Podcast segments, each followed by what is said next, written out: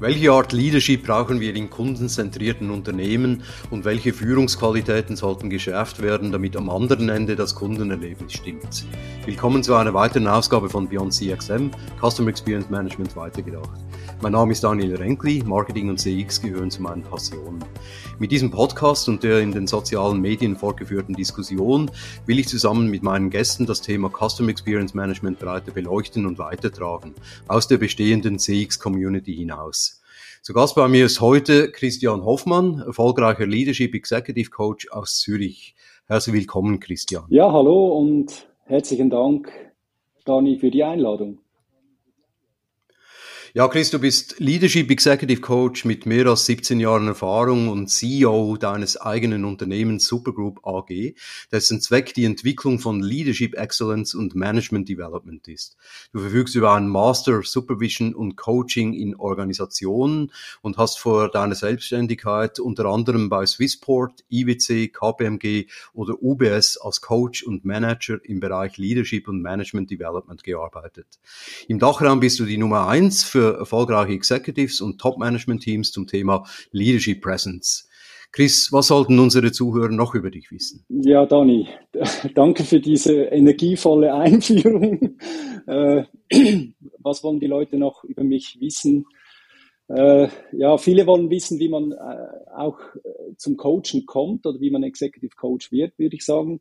Da kann ich später noch was dazu sagen. Ich lebe in Schaffhausen mit meiner Familie, habe zwei Söhne, Sie sind im Schulalter. Ähm, in meiner Freizeit äh, versuche ich eine gute Balance äh, mit Hobbys äh, zu finden, die mich erfüllen und irgendwie für mich sinnstiftend sind. Ähm, unter anderem zum Beispiel Mountainbike fahren oder Yoga und Meditation. Und persönlich interessiere ich mich auch natürlich sehr stark für das Thema Coaching und Wirksamkeit und auch zum Thema Leadership. Äh, das hat schon sehr früh angefangen. Ja, beim Mountainbiking könnte ich mithalten, aber das Thema Yoga und Meditation hat sich mir nie wirklich erschlossen. Aber erzähl doch ein bisschen äh, was äh, über, eben darüber, wie du überhaupt Coach geworden bist. Ja, also äh, mein erster Kontakt mit dem Thema, das äh, ich kann mich noch gut erinnern, das war so, glaube ich, 1945, habe es eigentlich ganz klar vor mir. Äh, das war äh, damals habe ich einen Kurs gemacht, der hieß Prime Information Processing. Das tönt jetzt ganz äh, speziell, aber da ging es um Wirksamkeit und Aufmerksamkeitsfokussierung. Das hat mich sehr beeindruckt. Äh, da ging es auch eben um Embodiment, also um Körper, äh, um bewusst, unbewusste Prozesse. Also so ganz äh, spannende Themen auch aus der Hirnforschung und die haben mich so ein bisschen geprägt äh, oder das wollte ich weiter äh, oder weiter äh, nachforschen. Meine erste Fortbildung im Bereich Coaching war vor 20 Jahren ungefähr. Da und, und da habe ich eigentlich die ganze Zeit äh, mehr und mehr ähm, Erfahrung gesammelt, ähm, auch unter anderem in der hypnosystemischen Therapie und Beratung oder auch zum, wie vorher gesagt, zum Thema Neuroleadership oder aus der Hirnforschung. Das hat mich halt alles sehr interessiert. Und in, aus beruflicher Sicht hatte ich äh, in einer ersten frühen Führungsrolle äh, die Möglichkeit, äh, vieles aufzugleisen, neu zu machen aber die Erfahrung mit dem Thema Leadership und Führung, die hatte ich noch nicht. Und das war wahrscheinlich auch so ein, äh, ein Grund, ähm, eine Grundursache, wieso, dass ich mich dann äh, auf dieses Thema fokussiert habe und wollte da mehr Wissen, mehr rausholen und mich selber, aber auch andere dann zu diesem Thema äh, weiterentwickeln. Ja. Hm. Es würde den Rahmen dieses Podcasts sprengen, wenn ich da zu jedem Thema nachfragen würde. Aber was verstehst du unter Leadership? Ja, ähm, ja, Leadership als Thema. Ähm, kurze Definition. Ich versuche es mal. Ähm, Mache es ein bisschen provokativ. Äh, es gibt keine richtige Führung oder es gibt keine gute Führung, nur wirksame Führung. Führung okay. ist, äh, ja, wenn man heute schaut, ein bisschen in den Pod, also in, äh, in Posts, Social Media, äh, könnte man meinen, es ist fast ein bisschen eine Mission Impossible, so was äh, Führungskräfte alles machen müssten. Äh, das ist schon fast, geht schon fast Richtung Bashing. Äh, aber sicher Führung kann man sagen, ist schwierig in der heutigen Zeit, ähm, auch mit all diesen Krisen und diesen Herausforderungen. Und ähm, ja, und was ich aber unter Führung eigentlich verstehe, das äh, würde ich sagen, hat sehr viel mit sich selber in Kontakt zu sein zu tun und aber auch äh, mit Selbstwirksamkeit äh, ähm, in dem, was man erreichen kann, äh, wie man andere inspirieren kann. Also kurz gesagt. Äh, mhm. Also wirkungsvolle Führung, äh, ja, gemäß eigenen Angaben auf LinkedIn hilfst du Top Executives, ihre Präsenz und ihren Wirkungsgrad zu mhm. boosten mhm. und garantierst deren Impact als Leader. Wo siehst du hier die größten Defizite? Ja, also als Defizit sehe ich es eben nicht unbedingt, äh, wenn wenn wir das als, als Metapher zum Beispiel im Spitzensport nehmen, ähm, da, ist es eigentlich wie selbstverständlich, dass man Profis hat an der Seite, um auf Höchstleistung zu bleiben und auch zu steigen. Und das gilt natürlich auch für den Team- und äh, Mannschaftssport, oder? Also, wenn Führungskräfte Coaching machen, aus meiner Sicht, das heißt nicht etwa, dass sie unfähig sind oder irgendwie ein Defizit haben, sondern für mich bedeutet es eigentlich, dass sie durch ein kompetentes Angebot oder auch ähm, durch, äh, durch Anregung für Selbstbefähigung, ich sage dem Empowerment, äh, eigentlich besser werden. Also kurz gesagt, erfolgreiche noch erfolgreicher machen. Mhm. Ja gut, du hast ja gesagt, es gibt keine gute Führung, sondern nur wirkungsvolle Führung. Und eben äh, du, du sprichst ja auch über Präsenz und Wirkungsgrad, beziehungsweise äh, habe ich das auf LinkedIn so mhm. gelesen. In diesem Bezug, äh, zu diesem Bezug meinte ich eigentlich, äh, welche Defizite, also was, was müssten Führungskräfte hier besser machen, um den Wirkungsgrad zu steigern? Ja, also ganz kurz gesagt würde ich, würde ich so, äh, das so definieren, es geht ja immer um Interaktionen und es geht immer um Beziehungsgestaltung in, in der Führung. Und ähm, da müsste man eigentlich darauf achten, wie kann man eine gelungene, gemeinsame, zieldienliche Richtung oder Bewegung oder eben eine Führung ähm, hinkriegen, damit eben Wirksamkeit entsteht. Und wer äh, entscheidet, was wirksam ist, ähm, das ist nicht die Führungskraft, sondern es ist meistens dann die Person, die da involviert ist oder die äh, der Mitarbeiter. Das, was ankommt, beziehungsweise das, was dann äh, verändert Absolut, wird ja, in einem ja. Unternehmen. Ja, welche Top Executives benötigen dringend deine Unterstützung? Ja, ich würde sagen alle. Nein. äh, also irgendwie vorher das, äh, die Metapher mit dem Sport. Ähm, also eigentlich kann man sagen, jeder, der will, oder wenn Führungskräfte zu mir ins Executive Coaching kommen, hat das, hat das natürlich ganz unterschiedliche Gründe. Eben von äh, Neupositionierung, äh, neue Rolle im C-Level oder äh, auch ähm, äh, Themen, ähm, wie, wie können wir die Zusammenarbeit in der Geschäftsleitung oder im Leadership-Team verbessern, äh, um ein paar ähm, Dinge zu benennen. Für mich ist aber Coaching und? schon auch immer ein Aspekt, und das ist, finde ich, noch wichtig. Äh, es hat auch immer eine Art, es ist auch eine Art Organisationsentwicklung. Also es ist nicht nur der Leader, der ähm, eine, äh, eine Transformation macht bei sich oder in der Zusammenarbeit, sondern es ist eigentlich wie eine, ein Veränderungsprozess, der auch Auswirkungen hat auf die Organisation, nämlich eben so quasi mhm. die Zusammenarbeit und äh, die Entwicklung in, in eine Richtung im Leadership-Team. Mhm. Und namentlich, mir kämen da spontan ein paar in den Sinn, zum Beispiel die Führungsriege der Credit Suisse oder Elon Musk. Ja, da, ähm, da gibt es natürlich viele, ja. also mir, mir kommt, ja, wenn, wenn, du... Du willst dich da nicht ähm, auf dünnes Eis begeben, ich sehe ähm, das schon du sagst, ähm, also eben, wenn du jetzt von Namen kommst, äh, für mich ist immer eine, ein spannender Name, Steve Jobs zum Beispiel, oder? Also nicht, dass ich den jetzt selber gecoacht hätte, aber ich kenne jemanden, der Coaching mit ihm gemacht hat.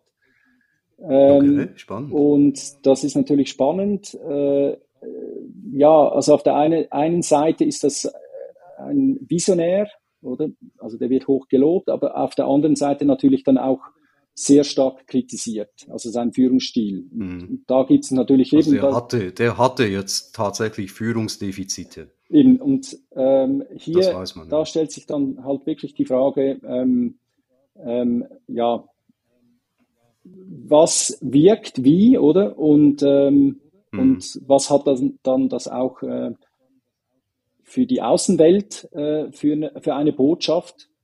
Gut, man könnte sagen, äh, trotzdem, trotz Führungsstil, wie auch immer, haben heute viele ein iPhone, oder? Aber das wäre vielleicht dann ein bisschen äh, äh, auch dann mehr ins Thema, äh, wie wirkt dann Führung ähm, vielleicht auch im, im CX-Bereich, oder? Oder? Mhm. Genau. Ja, große Innovatoren, eben ich habe äh, Elon Musk ja. genannt. Äh, Aktuell die natürlich. zeichnen sich nicht unbedingt, äh, genau, die zeichnen sich nicht unbedingt dafür aus, dass sie halt eben äh, einfache Charaktere sind. Absolut, ja, ja. Ja, stellst du eigentlich Unterschiede nach Branchen oder der Größe von Unternehmen fest? Ähm, also gibt es, gibt es irgendwie, äh, sagen wir, kann man sagen, dass kleine, kleine Unternehmen da vielleicht mehr Bedarf haben für Coaching als, als, als größere Unternehmen, die intern halt äh, sehr viele Trainings anbieten?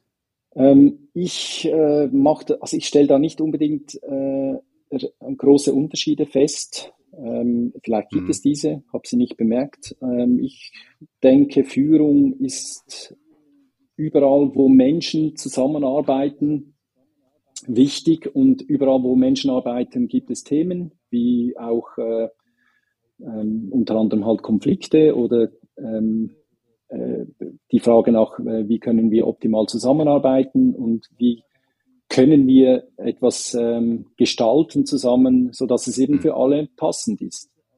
Und Klar. ja.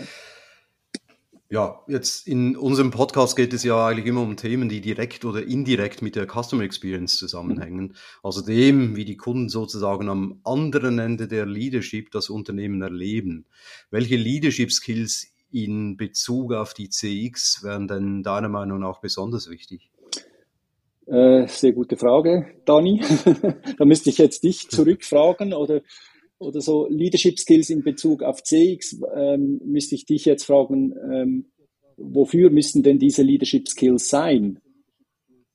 Oder? Ja, zum Beispiel, um die Organisation auf den Kundenfokus einzuschwören, das heißt, den Mindset im Unternehmen zu ändern oder auch in Bezug auf das Change Management. Mhm, mh. Also eigentlich könnte man ja irgendwie sagen, alle Skills, die darauf einzahlen, irgendwie auf, äh, auf Client Experience, ähm, die wären wichtig, oder? Mhm, klar.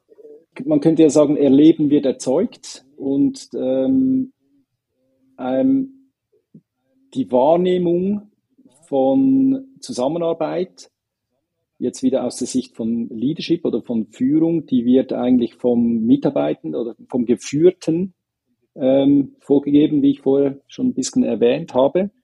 Jetzt könnte man das eigentlich auch äh, auf, auf Sicht vom Kunden sagen. Also wie ein Kunde ähm, ein Produkt oder eine Dienstleistung wahrnimmt, hängt ähm, von ihm selber ab. Ähm, da stellt sich dann die Frage, was braucht der Kunde? Welche Bedürfnisse hat er? Und wie könnte man diese befriedigen? Oder wie könnte man diese Bedürfnisse erfüllen? Ja, natürlich. Das ähm, war auch schon Thema in anderen Podcasts. Darum geht es ja eigentlich bei der Custom Experience. Auf der anderen Seite wollen wir hier jetzt ein bisschen mehr auf eben die, die Leader fokussieren, also das, das andere Ende sozusagen des, äh, des Prozesses äh, wo dann eben zum Schluss der Kunde Absolut, steht und, ja. und, das Unternehmen irgendwie wahrnimmt, mhm. beziehungsweise Produkte erlebt, wahrnimmt, Dienstleistungen erlebt, wahrnimmt. Ähm, Top Execs, haben die überhaupt noch einen Bezug zu den Kunden eines Unternehmens? Hast du erlebt, dass sich Leute in der obersten Führungsetage aktiv um diese Kontakte bemühen? Ich kenne nur wenige, äh, zum Beispiel den äh, früheren Verwaltungsrat und Präsident des äh, Retailers Coop, Hans-Uli Losli, der einmal im Jahr selbst an der Kasse stand und das Gespräch mit den Kunden suchte. Also das, das mhm. finde ich vorbildlich. Mhm. Das hat mich stark mhm. beeindruckt. Ähm, ich glaube, dass ja, äh, da gibt es sicher viele Beispiele. Ähm, die Frage ist halt wirklich auch, wie echt ist das Ganze, wie aufgesetzt. Also ich höre da ein bisschen heraus, ähm, ja, man macht es bewusst, damit man etwas dann auch berichten kann, äh, damit man ähm, äh, ja, damit man ähm, Aufmerksamkeit hat. Ja, der CEO kümmert sich um die Kunden. Mhm. Wie echt das dann das wirklich ist, stellt sich dann, ja, da stellt sich die Frage, ja. Ich sehe das ein bisschen so ähnlich wie in, äh, mit der Unternehmenskultur ähm, äh, oder auch mit großen Initiativen, äh, Kulturentwicklung. Irgendwie, es braucht ja immer ein Gesicht dahinter. Und ähm, wenn natürlich eine, ein Brand, würde ich jetzt mal sagen, mit, äh, auch mit einem Gesicht äh, verknüpft wird, und zwar in einer positiven Art und Weise, in einer po positiven Wirkungsform, dann ist es sehr hilfreich. Es kann natürlich genau das Gegenteil auch passieren. Da gibt es auch Beispiele von bekannten Brands, wo, äh, wo dann der CEO ähm, nicht unbedingt äh, in gutem Licht steht und dann halt fast äh, die Marke oder den, den Brand eigentlich äh, ähm, schädigt, könnte man sagen. Ja. Hm. Und äh, ja, natürlich. da gibt es natürlich, würde ich sagen, je, wahrscheinlich schon, je kleiner die Firma, desto näher ist der, der, dieser Bezug ja, zum Kunde. Ja, mhm. ja klar. Mhm. Ja, ich meine, man darf nicht unterschätzen, dass das Ganze ja neben der Außenwirkung, und ich weiß nicht, was Hans-Uli Losli da äh, zur Verbesserung der Custom Experience beigetragen mhm. hat, aber neben der Außenwirkung gibt es ja auch diese Innenwirkung. Also eben, er hat das vorgelebt, er hat den äh, Mitarbeitenden sozusagen gezeigt, eben, dass es wichtig ist, dass man die Kunden auch, äh, dass man denen auch zuhört. Mhm. Und aus eigener Erfahrung muss ich sagen, also äh, bei, bei großen amerikanischen Firmen äh, war das alles irgendwie als, als, als Programm äh, vorhanden, dass sich der CEO, also selbst die ganz großen, eben du hast äh, Steve Jobs erwähnt ja, vorhin, ja. aber bei Microsoft beispielsweise war es äh, Steve Ballmer oder heute Satya Nadella, mhm. der halt sich hin und wieder direkt mit Kunden trifft und, mhm. und zwar war das auch so in der Schweiz und da hat man dann natürlich, also jetzt nicht in Bezug auf Microsoft jetzt, da muss ich vorsichtig sein, sondern ganz generell, mhm. Äh, ich habe das auch in anderen amerikanischen Firmen erlebt, da hat man dann natürlich äh, den äh, CEO nicht unbedingt zu den kritischsten Kunden gebracht, sondern zu denen, die halt äh, irgendwie mehr oder weniger zufrieden waren, wo halt ein großer Deal hängig war. Man, man wollte ja nicht die Reputation der eigenen Niederlassung beziehungsweise seine eigene riskieren. Mhm. Also so gesehen war das immer so ein bisschen gefiltert. Mhm. Halt. Mhm. Aber gut. Ja, spannend, ja. Jetzt zum Thema äh, Employee Experience mhm. würde ich dir noch gerne ein paar Fragen stellen. Wir haben in einem früheren Podcast mit Julia Bangert, CEO und CHRO von Datev, eigentlich früh festgestellt, dass Customer Experience und Employee Experience zwei Seiten der gleichen Medaille sind. Rundum zufriedene Kunden findet man bei Unternehmen, die auch zufriedene Mitarbeitende haben. Natürlich müssen sie auch die Befähigung und die, oder über die Befähigung und entsprechende Befugnis verfügen. Aber das kommt ja nicht von ungefähr. Was meinst du dazu? Ja, also das hat, äh, ich, ich sehe das auch so, oder? Das sind äh, zwei Seiten. Ähm, ich denke, schlussendlich hat alles sehr viel mit Kultur zu tun. Da können wir vielleicht äh, auch noch äh, darüber sprechen. Ähm, es es geht vor allem auch darum, äh, verstehen die Mitarbeitenden, warum das Ganze oder wofür das ganze Thema wichtig ist, die Kunden, äh, wofür machen wir das Ganze. Ähm, und es geht aus meiner Sicht auch ein bisschen darum, die, äh, eine, eine Kultur oder eine Feedback-Kultur äh, zu etablieren, in der auch Anregungen zur Optimieren dieses äh, Kundenerlebnisses ähm, gemacht werden können, daraus lernen. Also es müsste wie ein Prozess sein. Und ähm, ja, eben, also das ist eigentlich auch wieder ähnlich wie mit der Führungsbeziehung. Da braucht es eine, eine Art Feedback-Kultur, damit das ähm, indivi damit individuelle Bedürfnisse ähm, erfüllt werden können, damit ähm, äh, auch wertgeschätzt werden kann und darauf einge eingegangen werden kann, damit es eben äh, Wirkung erzielen kann, damit man weiß, okay, dazu ist es da und, und womit können wir was beitragen, damit, äh, damit das erfüllt wird. Ja. Mhm. Ja, du hast jetzt äh, gerade Wertschätzung erwähnt. Ich wollte noch fragen, wie wichtig denn äh, deines Erachtens das Verhalten eines Top Executives für die Zufriedenheit der Mitarbeitenden ist. Und äh, Wertschätzung ist sicher äh, wahrscheinlich die Nummer eins. Ja, ich, Oder wie siehst ich, du das? Ich würde sagen, äh, Wertschätzung und Vertrauen, oder? Das ist, von, das ist natürlich äh, von zentraler Bedeutung äh, für für die Zufriedenheit, würde ich sagen. Schlussendlich geht es ja immer um Bedürfnisse von Menschen, oder? Ähm, und mhm. ich denke, so als Vorbild und auch als Führungspersönlichkeit hat das äh, Verhalten natürlich einen riesen Einfluss auf die, eben wieder auf die ganze Kultur, auf die Stimmung. Und äh, ich habe schon Unternehmen gesehen, die einen Top-Brand äh, sind eben und, und äh, eben das Verhalten oder die Kultur, die trägt heraus, dass, äh, dass da irgendwas nicht stimmt. Oder man, man, man kriegt das irgendwie mhm. mit, oder? Und ja, wie kann denn eine Führungskraft ein positives Verhalten der Mitarbeiter gegenüber Kunden und Kundinnen beeinflussen?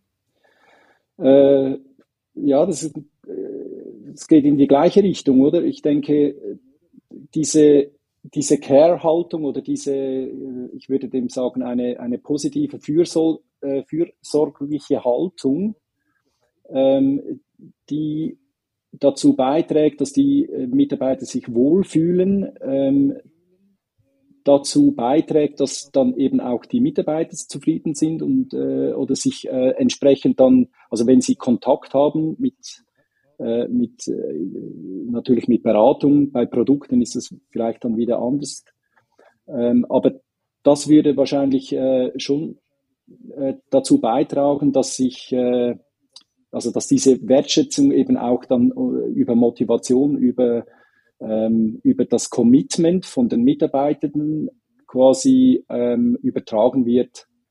Also Commitment von Mitarbeitern eben das Beste zu geben und so äh, vielleicht noch eine Extrameile gehen oder vielleicht mal äh, ein ja, auf den Kunden wirklich auch eingehen können, dass das halt wahrscheinlich dann äh, eben auch ähm, intrinsisch mehr äh, kommt. Mhm, ja. Mhm.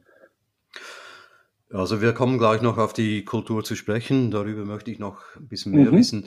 Aber vielleicht zuerst, wie, wie können denn jetzt äh, Leaders sicherstellen, dass die Mitarbeitenden vom Kunden her denken? Was, was glaubst du, was man dazu alles machen könnte als Leader? Ja, ich glaube eben da braucht es mal bestimmt Awareness, also die, ähm, das Bewusstsein ähm, nochmal, wofür das Ganze aus Kundensicht. Und ähm, also ich, vielleicht mache ich mal ein konkretes Beispiel, äh, was das war zwar schon ein paar Jahre her, vor etwa zehn Jahren, äh, habe ich mal mit einem äh, mit einem Führungsteam oder mit Führungskräften zum Thema ähm, Empowerment uh, Customer Experience uh, oder Empowering Customer Experience einen Workshop gemacht. Und da haben wir auch ganz, ähm, ganz dediziert äh, eigentlich daran gearbeitet, ähm, wie sieht unser Arbeitskontext ähm, aus? Also wo gibt es Touchpoints mit den Kunden und wie aus der Sicht des Kunden erleben die das und was würden sie gerne erleben? Und wenn man in Zukunft, ähm, ich sage jetzt mal in fünf oder in zehn Jahren, ähm, schaut, äh, wie, welche Herausforderungen gibt es und wel, wie könnten wir diese lösen, sodass der Kunde eine, eine optimale ähm, Kundenerfahrung erlebt. Das hat sehr viel mit äh, Zukunfts-, äh, also Imag Imaginationen zu tun. Äh, wie könnte es dann sein? Wie müsste es sein? Wie wäre dann auch unser Verhalten diesbezüglich? Also welches Mindset würde dazu beitragen? Ähm, und das so eigentlich äh, workshopartig ähm, aufgearbeitet und auch dann untereinander ausgetauscht, transparent gemacht. und dann sich natürlich committen, äh, also ja, das wollen wir machen und das sind konkrete Schritte, um dieses, äh, äh, um, um dieses Ziel in der Zukunft dann eben auch an, anzupeilen und äh, zu erreichen. So als Beispiel. Mhm. Weißt du, was aus diesen Workshops dann letztendlich resultierte? Also ich meine, Commitment ist das eine, aber was ist dabei herumgekommen? Ja, das, äh, es brauchte natürlich eine, ähm, wie soll ich sagen, eine, ein, eine Aufmerksamkeitsfokussierung im Sinne von ähm, immer wieder am Thema dranbleiben, immer wieder ähm, kleine Schritte machen, kleine äh, Quick Wins, sage ich mal, oder, oder auch mhm. diese kleinen Erfolge ähm, an, an diesen dran zu bleiben, damit ähm, das Re ich sage dem Reinforcement, also das, damit das am Leben bleibt und damit es auch immer wieder weiter in eine, eine zieldienliche Richtung geht. Also das Feuer immer ein bisschen äh, entfachen, wieder entfachen, ja. Brennen Oder brennen lassen, ja. Genau.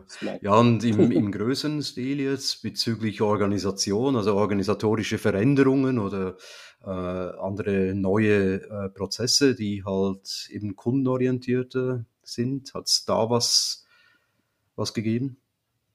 Äh, wie meinst du das? Du musst dich nochmal ja, nee, eben aus, aus diesen Workshops. Also das, die Frage war ja, was hat daraus mhm. resultiert, mhm. außer einem Commitment und jetzt im, dem Feuer brennen lassen?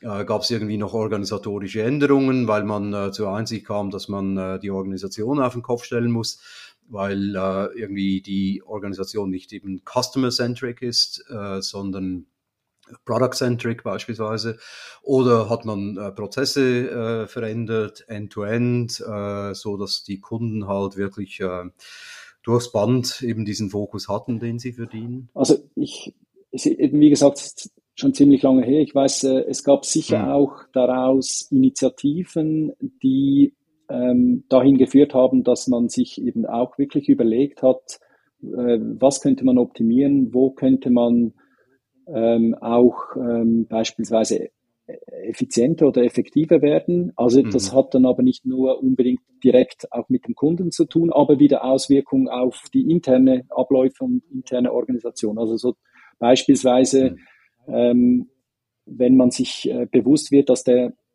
Kunde am Desk zum Beispiel oder am Schalter ähm, ähm, gewisse Dinge braucht, dass die dann ähm, aus Kundensicht ja gar keinen Sinn machen und zusätzlich aber auch äh, kostensparend äh, sich auswirken. Und da gibt es natürlich sicher auch äh, neue und spannende Erkenntnisse, die gemacht wurden, ja. Also man hat äh, immerhin ein äh, paar Initiativen gestartet und natürlich geht das dann über das äh, Coaching hinaus. Also das äh, ist ja nicht Absolut, so, dass du ja. das dann weiter verfolgen musst, sondern deine Aufgabe war damit eigentlich abgeschlossen. Äh, dass da bestimmte Action-Items definiert wurden. Also vielleicht noch, vielleicht Fazit, äh, was ich wichtig finde, ist, dass halt eben die, diese Achtsamkeit, wie ich am Anfang gesagt habe, die Führungskräfte können mhm. da äh, einen Unterschied machen. Ähm, und die, das ist eine, die können natürlich auch eine Hebelwirkung ähm, äh, leisten, oder? Und ja, das ist natürlich, das ist äh, wichtig. Und diese Aufmerk Aufmerksamkeit und diese also diese Awareness, das ist eigentlich immer der erste Schritt für Veränderungen. Das ist wichtig. Hm, mhm. Absolut. Nee, sehr gut. Ähm, ja, wir haben ja schon zwei, dreimal über Kultur gesprochen oder du hast es zwei, dreimal angetönt. Jetzt äh, bezüglich Kultur, äh, eben du hast gesagt, eine Feedback-Kultur ist sehr wichtig. Es ist wichtig, dass man in einem geschützten Rahmen agieren kann. Äh, gibt es da noch weitere äh, Aspekte, die man berücksichtigen sollte oder woran man arbeiten müsste, um eine, sagen wir jetzt, kundenfokussierte Kultur hinzukriegen? Ja, also vielleicht eher generell, ähm, generell Kultur. Ich meine, Kultur ist das A und O, oder? Kultur entsteht durch Kultur. Also alles, was wir machen, alles, was mhm. wir, äh, wie wir uns verhalten, das ist Kultur. Und äh, man könnte sagen, es ist eine, ein, ein, ein Sammelbegriff äh, für ja, bewusste, aber auch unbewusste, äh, gewohnheitsmäßig oder kreative Akte und da gibt's äh, unter Kultur gibt es natürlich ganz viele Perspektiven auch, also unter anderem eben Führung, ähm, aber eben auch die ganze Kommunikation, die ganze Bewegung, Verantwortung, ähm, Homeoffice könnte man sagen, oder bis hin zu, äh, wie gehen wir um äh, mit, ähm, mit bestimmten Themen und so weiter. Also mit äh, eben, mhm. da, da kommen auch Diversity-Themen und so weiter. Das, das kommt alles, oder bis hin zur Gender-Frage und so ja, weiter, oder? Ich sage jetzt mal, also Kultur ja. ist eigentlich ein Riesenbegriff und ähm, jetzt das, was du angesprochen hast, ich finde es wichtig aus Sicht von der Führung, äh, ähm, diese Aufmerksamkeit in der Kommunikation darauf zu richten, dass sie eben wirklich zieldienlich ist. Also da müsste man sich wieder fragen, ja, wo, wofür wollen wir denn? Und, und da komme ich natürlich äh, dann auch mit dem Punkt, äh, äh, ja, wofür gibt es uns Purpose? Äh, für was stehen wir? Und das sind ja alle, also all diese Themen sind wichtig, äh, um Bewusstheit zu schaffen, wie wir was wollen oder ja, wie, wie, wie wir das mhm. zusammen gestalten können. Jetzt ganz konkret äh, auf die Customer Centricity oder Customer äh, Experience. Ähm, auch da, das gehört für mich auch ganz stark in die Kultur ähm, und zwar eben den Kunden dort abholen und äh, einbinden mit, ich würde auch sagen, mit einer Feedback-Kultur, äh, ähm, um äh, da Wirkung zu erzielen. Mhm, mh. Ja, ich denke, ja, du hast das eigentlich schon äh, gut angesprochen vorhin. Eben das, das Vertrauen, das scheint mir ganz wichtig halt. Äh, eben dieser, dieser auch geschützte Rahmen, in dem man halt vielleicht auch Missstände ansprechen mhm. kann.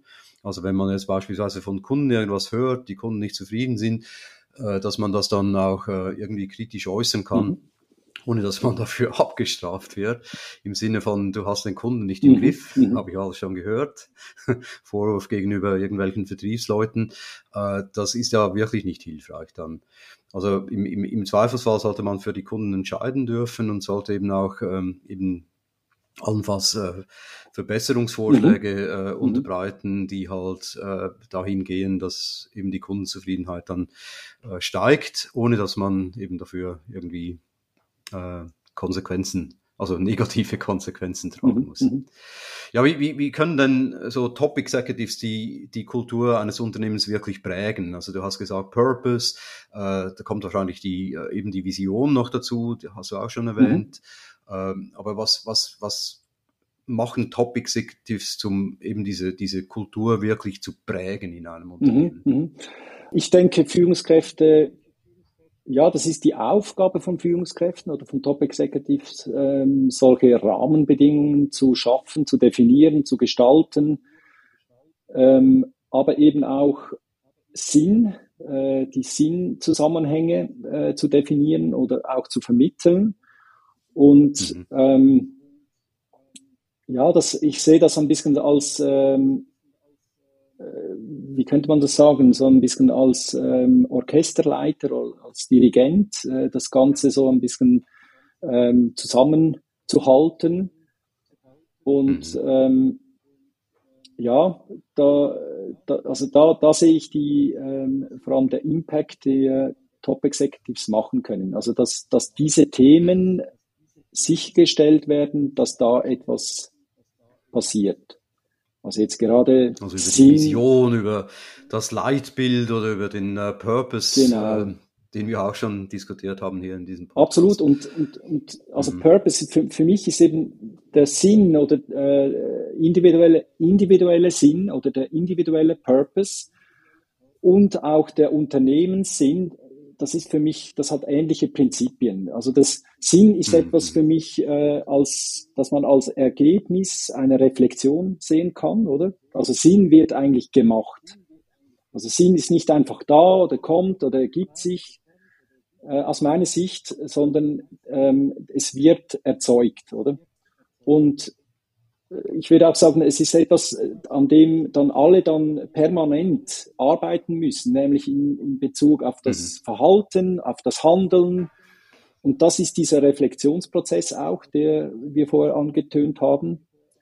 Und ähm, dann braucht es auch einen Blick in die Zukunft, oder? Also was, äh, was macht denn in Zukunft Sinn und mit welchem Handeln, mit welchem bewussten Tun wollen wir äh, in, der, in einer Organisation oder im Unternehmen da äh, weiterkommen? Und das äh, wäre dann auch die, äh, würde ich sagen, eine Sinnorientierung so, äh, sozusagen, oder? Diese mhm, mhm. Visionsgestaltung oder eine Sinnorientierung. Ähm, ja, also da, eigentlich die Frage nach dem Sinn geben eigentlich am Ende Orientierung aus meiner Sicht. Also egal ob mhm. strategisch oder äh, eine, gemeinsame Werte oder ein neues Produkt oder ob es um die Verbesserung äh, der Zusammenarbeit im Team geht. Ich glaube, für ein Unternehmen geht es darum, oder für Top-Executives geht, geht, es konkret, weil äh, das sind ja Menschen, die äh, Sinn bereitstellen müssen um eben diesen mhm. individuellen, aber eben auch gemeinsamen oder kollektiven Handeln diese Orientierung, diese Richtung zu geben oder zu bieten. Das denke ich, das ist mhm. äh, die wichtige Aufgabe. Okay, super. Äh, ja, wir kommen langsam zum Schluss dieses mhm. Podcasts. Mhm. Aber hier noch die Killerfrage. Wie können wir in einer Organisation sicherstellen, dass nur kompetente Leute in Führungspositionen kommen und nicht solche, die sich selbst überschätzen? Es gibt ja praktisch in jedem größeren Unternehmen inkompetente Narzissten oder Narzisstinnen auf der Führungsetage. Ja, ich sehe das jetzt nicht als Killerfrage, sondern als wichtige Frage äh, als ähm, essentielle Frage.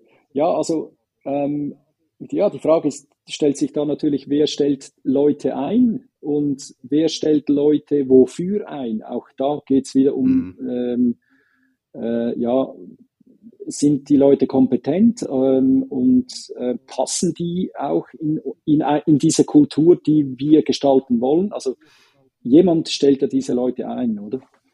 und ähm, oder, oder entscheidet sich für diese Leute. Und ich, ich würde sagen, das ist für mich äh, die wichtige Frage, oder? Ähm, äh, wo, wo was, was, was dann was tun, wenn ein Narzisst einen Narzissten oder eine Narzisstin einstellt? Ja, dann gibt's eine schöne Passung, oder? In diesem Sinne, oder? Und das hat dann natürlich Auswirkungen auf die Organisation und das sieht man natürlich auch in auf die Kultur, auf die, Kultur, auf die Mitarbeiter. Dann, also man, richtig. Das, äh, das liegt auf der mhm. Hand. Da gibt es ganz viele schöne oder eben auch unschöne Beispiele. Ja, mhm, ja. ja klar. Ja, ich kenne ein paar Unschöne. Okay. Aber das wäre ein äh, anderer Podcast. Nein, wir, wir, wir, ja, genau. Wir könnten wahrscheinlich lange zu dem Thema Absolut. reden und da gibt es auch äh, viel Literatur mhm. dazu, eben, dass es halt äh, eben Narzi oder gerade Narzissten und auch Psychopathen mhm. teilweise in die Führungsetage mhm. mhm. Absolut, äh, schaffen. Ja. Aber lassen wir das. Nein, ich äh, würde jetzt äh, langsam zum Schluss kommen mhm. wollen und äh, möchte, dass du noch ein bisschen aus der Schule plauderst. Womit tun sich Top Executives denn am schwersten in Unternehmen? Okay. Also, ja. Da, auch da stellt sich die Frage, was ist denn schwer?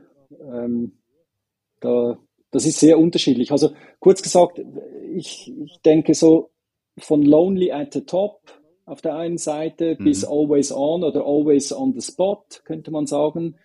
Äh, da gibt es sehr viel ähm, individuell ähm, ich finde wichtig, so ein, ein gesundes Selbstmanagement zu pflegen. So, also wie gehe ich mit meinem äh, mit meiner Energie um?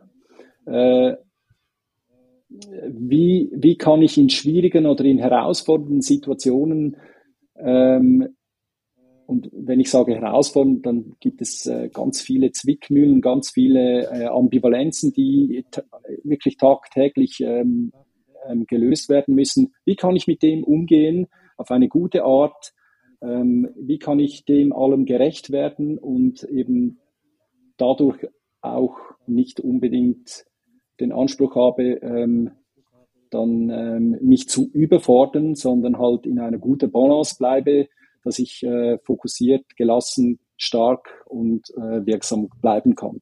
Das sind so die wichtigen Themen, glaube ich, aus meiner Sicht etwas Selbstreflexion täte vielleicht auch noch gut hin und wieder. Das ist ja die Idee vom Coaching dann. das anzuregen. Oder? genau. ja. ja, wunderbares Schlusswort. Also vielen herzlichen Dank für dieses interessante Gespräch. Chris. Sehr gerne. Wenn Ihnen dieser Podcast gefallen hat, abonnieren Sie ihn. Er ist auf allen gängigen Kanälen zu finden. Folgen Sie mir auf LinkedIn und Twitter und falls Sie Lust haben, werden Sie Teil unserer Community. Am einfachsten, indem Sie den Hashtag BeyondCXM verwenden bei Ihrem nächsten Post. Ich freue mich aber auch über persönliche Nachrichten. Bis bald.